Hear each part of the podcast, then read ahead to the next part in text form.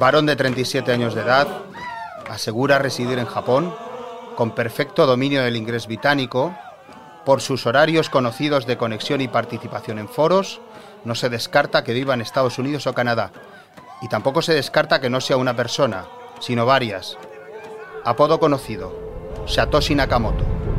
Se le ha relacionado con personas reales como Nick Sabo, Dorian Nakamoto o Hal Finney, pero no hay evidencias sólidas que permitan asegurar que es uno de ellos.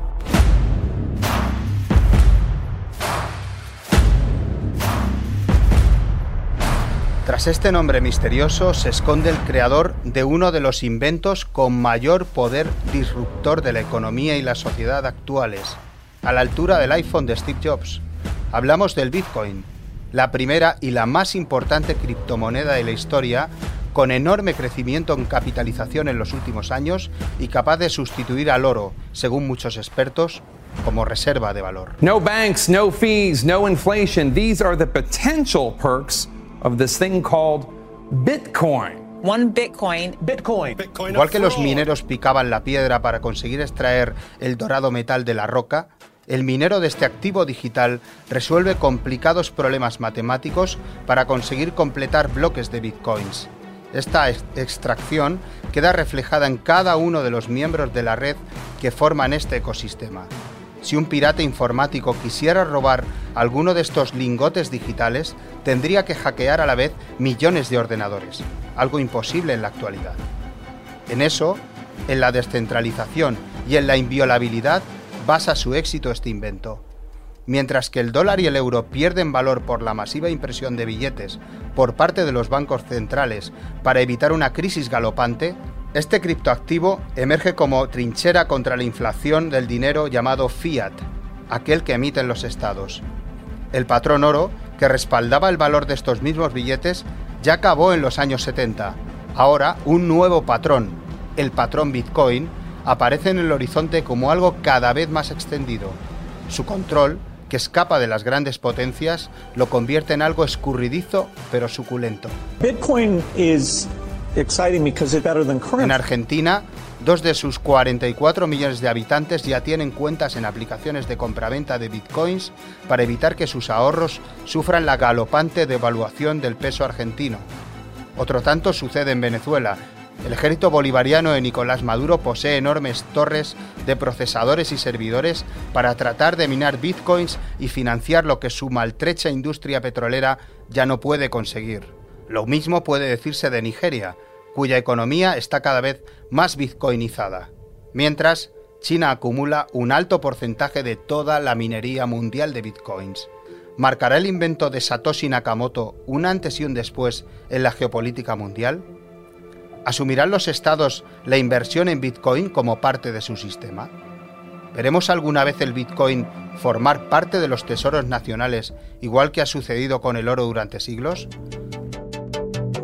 Para contestar a estas preguntas contamos hoy con Emérito Quintana, asesor del Fondo Numantia Patrimonio Global y gran estudioso de esta criptomoneda, y Adolfo Contreras, uno de los mayores expertos españoles en este tipo de activos.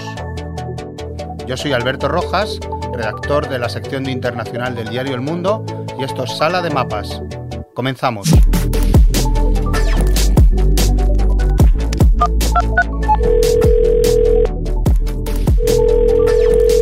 Hola Emérito, ¿cómo estás? Muy bien, encantado de estar aquí. Creo que por tu juventud y sobre todo por tu convicción, eres uno de los pocos asesores de fondos en España que posee, aunque sea de una manera aún indirecta, bitcoins en la cartera del fondo. ¿Exactamente por qué? Mm, bueno, yo creo que ya no soy el, único. Creo que sí que hay algún fondo más.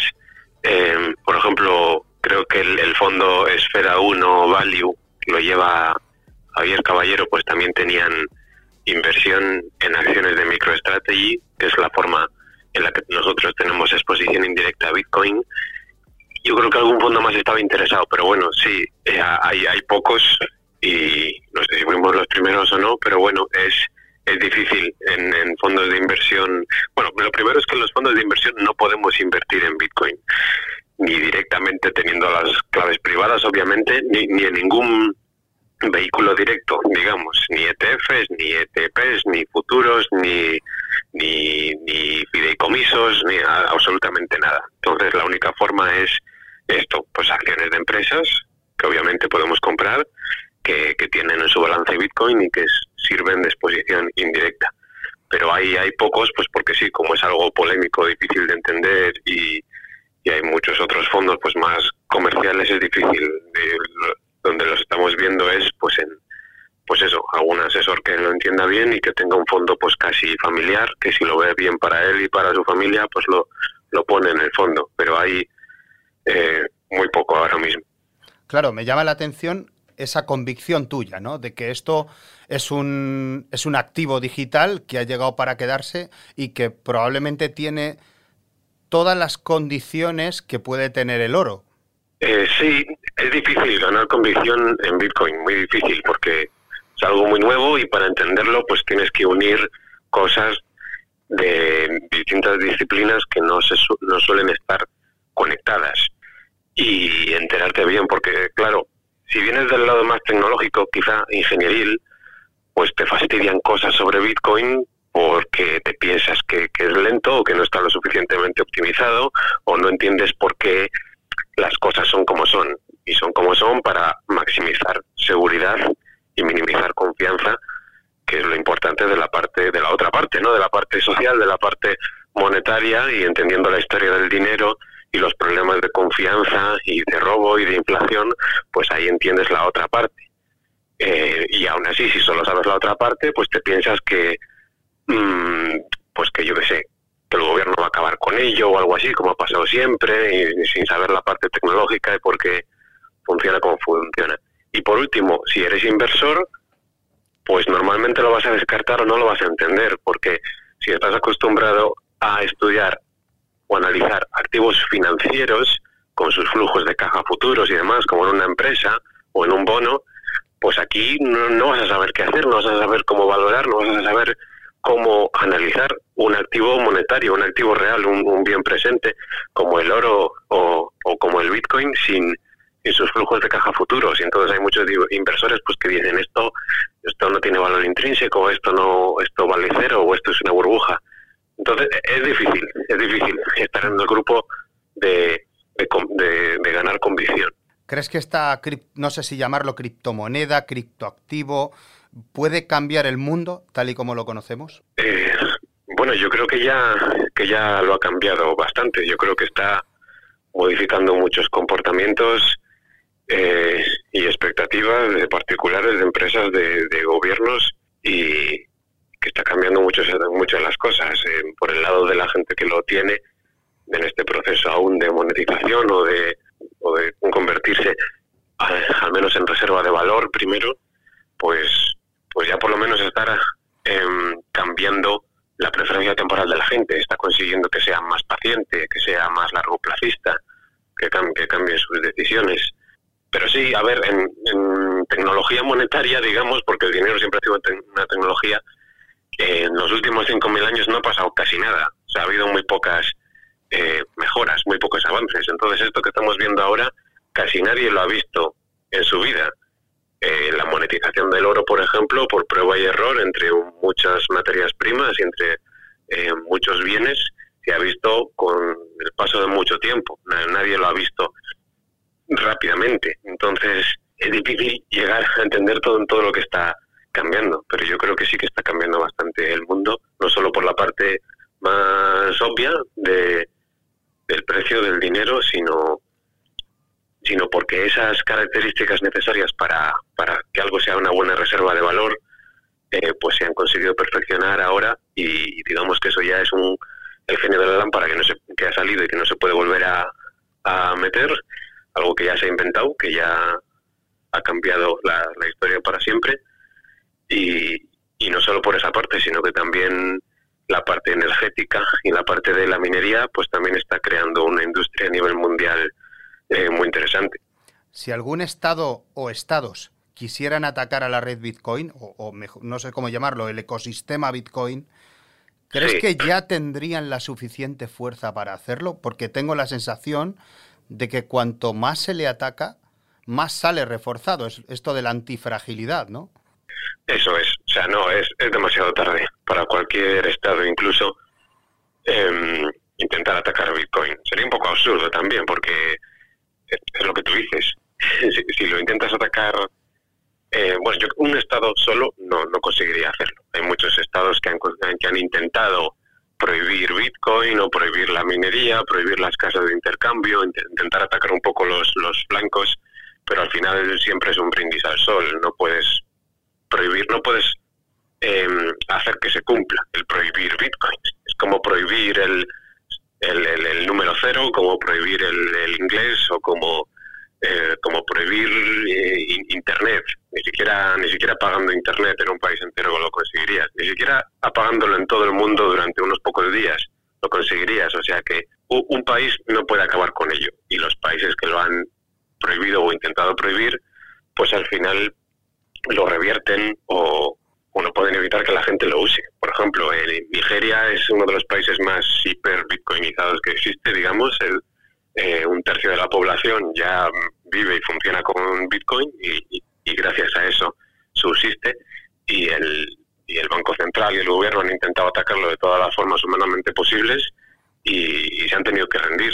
Y hace poco, no sé si era el ministro de Economía o si era el de eh, el Banco Central del país, decía que nada, que Bitcoin ha destruido el valor de su moneda y ha evidenciado eh, sus problemas y que no pueden, no pueden acabar con ello. Claro, porque si los dejas en, en, bolívares o en peso argentino, por ejemplo, el caso argentino, o la naira nigeriana, llega un momento en el que ese valor, o sea, ese dinero que tienes va perdiendo valor a toda velocidad. Claro, y en muchos países, pues lo que intentan la gente obviamente es eh, ahorrar en dólares, pero está muy limitado eh, el tema de los dólares, pues como en Argentina también. Mm, entonces la única forma de, escapar es, es, esa. Además es que si me prohíbes algo, la, em, pues aumentas la publicidad de ese algo y la gente se pregunta, no es tonta, ¿qué, qué es esto? ¿Qué me intentas prohibir? ¿Por qué me lo prohíbes? Y hay cosas que llevan prohibidas, entre comillas, eh, décadas, eh, pues yo qué sé, pues como cuando se prohibió el alcohol o como las drogas o, o como incluso las guerrillas locales que tienen muchos países que llevan décadas sin poder acabar con ellas, pues cómo vas a acabar con Bitcoin, que es muchísimo más difícil. Si no han acabado con, eh, con BitTorrent o con la Red Tor, que simplemente es para compartir archivos o para navegar por Internet de forma anónima, esto que es todavía más importante, más valioso para la preservación personal eh, o, de tu familia o de la gente de un país, pues muchísimo menos van a poder acabar con ello. La única estrategia lógica de los estados, de los gobiernos, de las personas, de las empresas, es la simbiosis con Bitcoin, es el aprovecharse de Bitcoin y el comprarlo antes o el utilizarlo antes o el minarlo antes que el resto como estrategia, como arma arrojadiza contra los demás. Ser el primero. Claro, y en ese contexto eh, veo que el 60% de la minería actual de Bitcoin puede estar en China.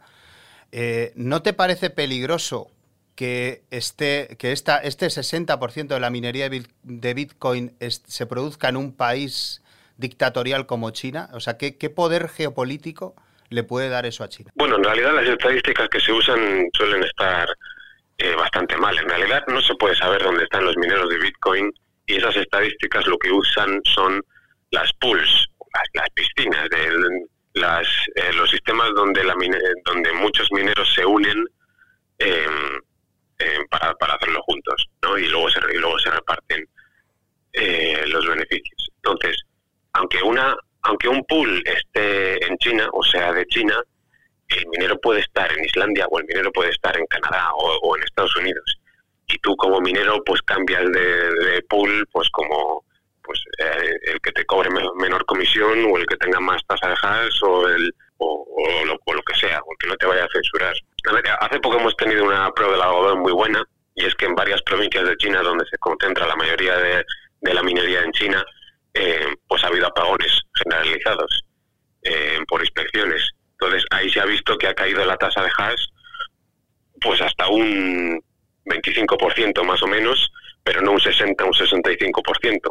Entonces ahora la minería está bastante, bastante más descentralizada, porque los equipos de minería especializados pues ya se ha acercado su eficiencia pues a la ley de Moore de los semiconductores, a un avance normal son rentables durante más tiempo, durante unos tres años, y ya no tienes ventaja por estar al lado del fabricante, que la mayoría están en China, sino que ahora tú puedes comprar los equipos y llevarlos al otro lado del mundo, ponerte a minar donde la energía sea más barata y, y ser rentable durante muchos años. Entonces está creciendo muchísimo la minería en Estados Unidos, la minería en Canadá, la minería en Islandia y la minería en, eh, incluso en Rusia. En Texas, por ejemplo, es uno de los sitios que más está creciendo, ¿verdad? Claro, ahí está creciendo mucho porque la extracción de petróleo tiene como subproducto mucho gas que cuando eh, no hay infraestructura suficiente para, eh, para aprovecharlo, eh, o cuando aumenta más la producción que la demanda local, o cuando, no, puedes hacer nada con ese gas, lo que hacen es ventearlo directamente, quemarlo y, y eso supone pues multas. Entonces, lo que están haciendo muchas empresas es poner allí Em, motores de, gas que, utilizan todo ese gas para convertirlo en electricidad y minear Bitcoin in situ junto a, junto a los pozos de petróleo, junto a, las, a los pozos de fracking en, en Texas. ¿No te da la sensación de que se está creando la tormenta perfecta para la adopción de Bitcoin como patrón internacional, digamos, como en su momento lo fue el oro? Y me refiero, con esta eh, esta actividad de imprimir tantos dólares como se han impreso en los últimos meses, incluso tantos euros, eh, al final la moneda, eh, el dólar se va depreciando poco a poco y sin embargo Bitcoin se va apreciando por ese formato que tiene de moneda deflacionaria. ¿No te da la sensación de que al final es el propio sistema al que le va a convenir adoptar Bitcoin como patrón? Mm, Sí, a ver, igual que, que, como decíamos, el dólar es un activo superior a los bolívares, ¿no? Y es lo que la gente quiere para sobrevivir, pues el Bitcoin es un activo superior al, al dólar, ¿no? Siempre lo va a ser.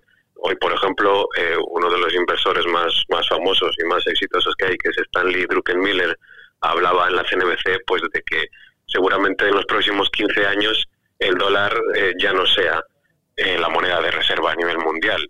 Y eso es un cambio geopolítico muy grande. Precisamente por eso, pues por las locuras monetarias que se están haciendo, ¿no? Los seguidores de, esta teoría monetaria moderna, imprimir lo que haga falta, monetizar toda la deuda que haga falta, pues merma la confianza en tu moneda. Al final, por ejemplo, eh, eh, un economista que, que, yo conozco y que sigo mucho, que es Juan Ramón Rayo, pues eh, tiene un libro que se llama Contra la MMT, que yo escribí una reseña, un resumen del libro, y él explica que, que sí, que tú puedes exigir a una, una población pagarte los impuestos en una moneda para intentar estabilizar su precio y demás, pero al final eh, hace falta algo más para que la gente guarde esa moneda en sus saldos de tesorería. O sea, si, si los euros se deprecian muchísimo y son como los bolívares y tú me exiges pagar impuestos en euros, pues igual yo funciono con, con oro o con bitcoin o con dólares y solo convierto a bolívares o a, o a euros cuando, el día en que te tengo que pagar impuestos. Y ya está. Y entonces yo he, demandado euros para ese día y, ya está. Pero, pero no, no los guardo, no ahorro en euros o no ahorro en bolívares. Para eso hace falta credibilidad. Por eso los bancos centrales, se supone que son independientes, están separados de los gobiernos, para hacer ver como que, eh, pues que son independientes, que hay credibilidad, que hay solvencia, que hay activos de reserva. ¿Y no crees que eso puede provocar la transferencia de riqueza más importante de la historia? ¿O no crees que se está produciendo ya? Bueno, yo creo que mucha gente se va a dar cuenta de que, muchas empresas sobre todo, de que la cantidad de, euros y de dólares que tienen en sus balances, pues son como, como un hielo derritiéndose. Están perdiendo mucho poder adquisitivo porque las medidas de, IPC o de inflación en el consumo pues no son representativas y en realidad la inflación es bastante más. Y lo, y lo vemos en la inflación en activos, la inflación en los bonos, la inflación en materias primas y la inflación en vivienda, en un montón de cosas que la gente necesita sacar dinero de su bolsillo para conseguirlas y que ahora están mucho más caras que antes. La inflación es mucho más de lo que nos pensamos y tener dinero es un problema y nada te renta nada en las cosas que, que antes eran seguras. Entonces yo creo que está cada vez más claro para las personas y para las empresas que, que hace falta una, una alternativa de, dinero sólido o de ahorro de, de reserva de valor. Entiendo. Emérito, muchísimas gracias por todo. Hola Adolfo, ¿cómo estás? Hola, bien, gracias, gracias Alberto. todo bien. Mira, me gustaría preguntarte, ¿cómo puede cambiar Bitcoin la geopolítica internacional? Pues ah, bueno, a mí eso es un tema que me interesa mucho, le he dado muchas vueltas y un poco mi conclusión es que mm, Bitcoin hace dos cosas que son muy revolucionarias, ¿no? Y además, digamos que a mí, de hecho, me interesa poco debatir si es apetecible o no, creo que es inevitable, ¿no? Y, la más importante es que es un activo eh, libre de riesgo, ¿vale? Es decir, que no es lo mismo que no volátil, ¿vale? Es decir, mucha gente dice confunde el riesgo con la volatilidad y esto para mí es un grave error, ¿no? Entonces, en la medida en la que efectivamente es libre de riesgo porque no se puede parar, eh, eh, digamos que compite, entre otros, con la deuda pública, ¿no? Es decir, en mi opinión, compite con el oro, compite con la deuda pública, compite con, pues, con el inmobiliario, la parte del inmobiliario que se utiliza como reserva de valor, y esto significa que, sobre todo al competir con la deuda pública, que es la que más valor tiene, básicamente eh, puede hacer que los estados en algún momento empiezan a tener problemas para financiarse tal y como lo conocemos. ¿no? Es decir, en el momento en el que la deuda pública para competir con eh, Bitcoin tiene que subir sus tipos de interés eh, significativamente, estás encareciendo esa extremadamente fácil capacidad que tienen los estados hoy en día para financiarse. ¿no? y que es el motivo, en mi opinión, principal de que estemos viviendo pues esta profunda zombificación y nacionalización económica. Es decir, el hecho de que cada vez el sector público eh, tiene más peso en, la, en las economías occidentales. ¿no? Entonces, bueno, a ver, para los que pensamos que esto es eh, malo, eh, no, me refiero, para los que pensamos que la nacionalización y zombificación económicas son malas, pues Bitcoin son buenas noticias, ¿no? Pero insisto, es un debate diferente, ¿no? Porque muchas veces hay gente que me dice, es que eso me parece mal. Bueno, a mí me da igual lo que te parezca. Yo creo que es inevitable y creo que debemos estar preparados para un escenario en el cual los estados de bienestar, tal y como los conocemos, pues cambien, ¿no? Eh, hace siglos el planeta vivió lo que se llamó la fiebre del oro. Eh, en ella, sobre todo en lugares como California o Chile, miles de personas buscaban pepitas de este mineral para hacerse ricas y cambiar un poco su vida. ¿Crees que puede estar pasando también con el Bitcoin, ya que, como tú dices, puede ser una reserva de valor, pero también hay muchas personas que masivamente están buscándolo como como una manera de, especular y hacerse ricos, ¿no? Si, si estamos en lo cierto, eh, o sea, si las personas que pensamos como yo estamos en lo cierto y efectivamente Bitcoin está en un proceso de monetización, es decir, no, no, no quiere decir que, que necesariamente se pueda convertir en dinero generalmente aceptado, ¿vale? Sino sencillamente que en un proceso en el cual el mercado eh, está aprendiendo cuál es la utilidad de, Bitcoin, que básicamente es atesoramiento de valor, ¿vale? Por eso compite con esos activos que mencionaba antes. Entonces, en la medida en la que esto está ocurriendo, es cierto que obviamente esto implica eh, revalorizaciones espectaculares en muy breves espacios de tiempo y esto es lo que produce lo que a mí me encanta eh, llamar pues, las señales de precio. Es decir, las señales de precio son algo que pone a todo el mundo como alerta, ¿no? Es decir, Bitcoin se dispara, eh, todo el mundo se queda alerta, Bitcoin se muere, todo el mundo pasa a Bitcoin, se vuelve a disparar, se, vuelve a morir, se vuelve a disparar, y así en sucesivos ciclos que llevamos ya 12 años. Lo que pasa es que la gente, tengo la impresión de que se olvida fácilmente de que esto ha sucedido en multitud de ocasiones, ¿no? Y que de hecho guarda una estrecha relación pues con los halvings, ¿no? Con el hecho de que la oferta monetaria se divide entre dos cada cuatro años. Pero en fin, a lo que voy es que efectivamente, necesariamente, en la medida en la que se dan estas señales de precios, obviamente esto atrae a millones y millones de personas atraídas por esta potencial revalorización. ¿no? Entonces, pero eso es exactamente lo que me atrajo a mí también la primera vez. Es decir, es natural que, que, los precios transmitan información. La cuestión es interpretarla y tratar de averiguar por qué está ocurriendo esto, ¿no? Y eso es eh, el, pleno proceso en el que está el mercado, ¿no? Y, en el de entender de dónde viene el valor de este activo, ¿no? Y me parece fenomenal. Yo creo que mucha gente, me temo que por supuesto va a cometer errores, habrá muchísimas estafas, pero es que esto es sencillamente el, el día a día en, en cualquiera de proceso de, de conocimiento del nuevo activo. Incluso cuando la gente lo compara con los tulipanes, yo digo, exactamente, es que los tulipanes ocurrió exactamente lo mismo. Lo que pasa es que el mercado terminó determinando que un tulipán no podías intercambiarlo por una casa, sino que sencillamente lo puedes comprar por un par de dólares, ¿no? Entonces esta es la diferencia, es un proceso de descubrimiento del precio, ¿no? Eres experto en seguridad y me gustaría preguntarte por qué esto es inviolable, porque una vez que ya entiendes digamos, la parte más técnica y entiendes que esto en realidad es una red y que para hackear eh, eh, Bitcoin tendrías que hackear a la vez toda la red, eh, entiendes por qué en realidad estamos hablando de algo bastante robusto, ¿no? Sí, vamos a ver, cuando te pones a analizar la historia de los sistemas monetarios, básicamente la conclusión a la que llegas es que eh, en todos ellos siempre ha habido una vulnerabilidad y todas esas vulnerabilidades han sido siempre humanas, ¿no? Es decir, todos los humanos somos corrompibles, ¿no? Y mientras tú tengas puntos únicos de fallo, lo que en seguridad se llama un punto único de fallo, automáticamente tendrás una vulnerabilidad que puede ser explotada por un atacante, ¿no? Y ese atacante puede ser actores maliciosos o estados-nación que, que vean amenazado a su soberanía financiera. ¿no? Entonces, eh, Bitcoin en este sentido eh, todos los escenarios. O sea, a mí no me gusta decir que la seguridad exista al 100%. Creo que esto es un, error. Lo que sí que existe es, eh, digamos, la, elevación del coste del ataque, ¿no? Entonces, atacar eh, Bitcoin es extraordinariamente costoso, ¿no? Entonces, cualquier tipo de vulnerabilidad, cualquier tipo de ataque que, que la gente suele comentar online, pues esto, este tipo de ataques han sido discutidos en foros hace 12 años, ¿no? Entonces han sido más que resueltos. ¿no? Entonces, no, a mí, de hecho, me encanta tener estas discusiones sobre las posibilidades y tal, ¿no? Porque me gusta analizar un poco, oye, ¿dónde puede haber una vulnerabilidad? ¿Dónde puede haber un punto médico de fallo, una debilidad en la que no haya caído? Todavía estoy por ver una debilidad que a mí me haga pensar que, Bitcoin es eh, susceptible, ¿no? De, de, ser parado, ¿no? y en este sentido, pues eh, me parece revolucionario. La revolución auténtica es el hecho de que nadie lo controle, ¿no? Y que por lo tanto, pues eh, nadie pueda llamar a un fundador, de hecho es la única criptomoneda en la que desapareció su fundador, eh, para decirle, oiga, páreme, páreme, el chiringo, ¿no? Pues esto no puede ocurrir el caso de Bitcoin, ¿no?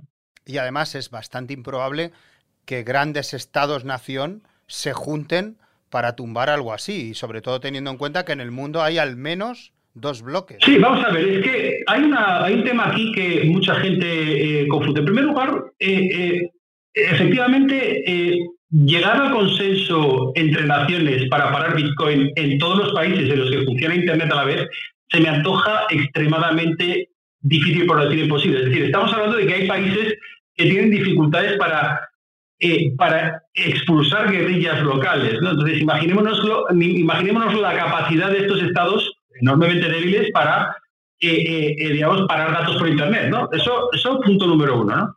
Punto número dos es que eh, ¿cómo son los incentivos? ¿no? Es decir, ¿cómo, ¿cómo funciona? Vamos a ponernos en teoría de juegos. Es decir, ¿cómo, cómo, cómo son los incentivos para que países con un track record de, de defensa de los derechos de propiedad individual y, y, con gran, un gran track record también de atracción del capital, pues estoy hablando del típico Suiza, Singapur, no sé, los paraísos fiscales habituales, ¿verdad? Los sospechosos habituales, que digamos que se caracterizan por ser enormemente ricos, ¿no? Porque atraen capital en vez de expulsarlo. ¿Cuáles son las probabilidades de que este tipo de países eh, eh, se pongan de acuerdo con aquellos más especializados en la confiscación ¿no? de, los, de los bienes ajenos para tratar de parar Bitcoin, ¿no? O sea, se me antoja tan imposible, tan... Eh, por eso, a mí no me gusta decir es verdad, imposible quizá no sea la palabra eh, adecuada, pero ¿cómo es eso de probable? ¿no? Pues a mí se me antoja realmente improbable, ¿no? Y, así como una enormidad de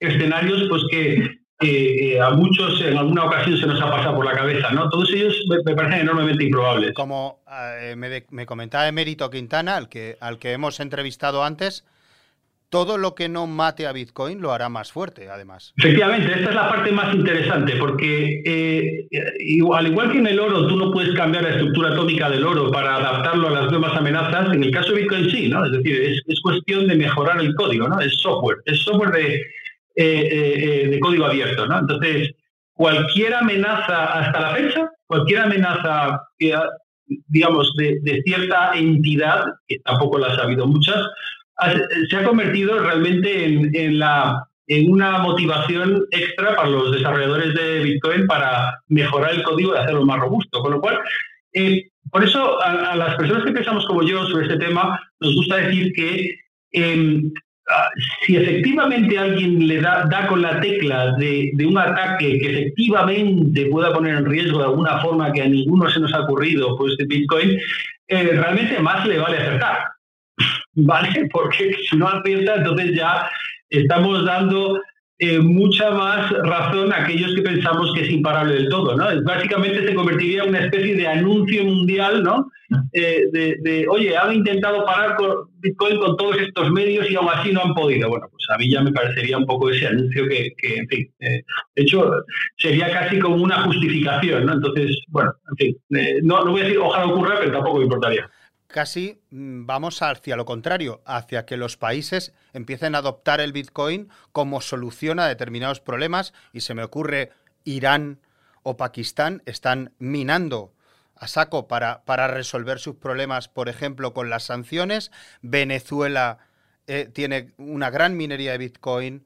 Nigeria, una gran minería de Bitcoin, también Argentina, porque son países en los que la moneda ha perdido muchísimo valor y la gente eh, eh, tiene que pensar en, dónde mete sus ahorros, ¿no? ¿no? sé si estás de acuerdo en que vamos a ese escenario. Sí, vamos a ver. Yo, fíjate, en el momento en el que reduces la capacidad de financiación externa de un Estado, la única forma que te queda de verdaderamente tratar de conservar lo máximo posible los servicios públicos, ¿cuál es? Pues básicamente atraer ese capital. Y por lo tanto, entramos en una competencia entre los suizas, los Singapur. En vez de entrar en la competición Venezuela contra Venezuela, contra país extremista, tal. No, no. Vamos a, una, a un escenario geopolítico, en mi opinión, en el cual eh, eh, la, atracción por el dinero va a ser a base de ser lo más eficiente posible. ¿no? Entonces, ¿qué me, ¿qué me, interesa a mí mucho de todo esto?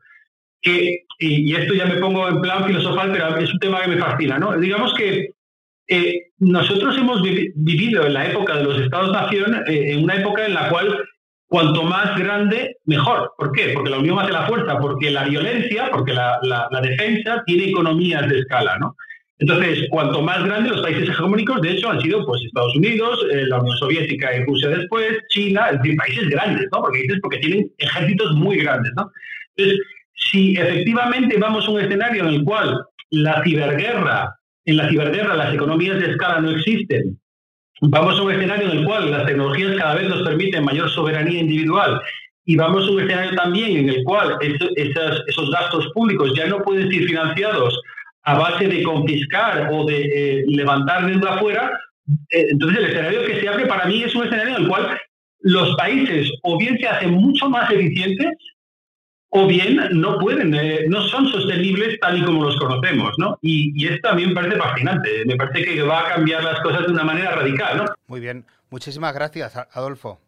Gracias a ti, Alberto. Un saludo.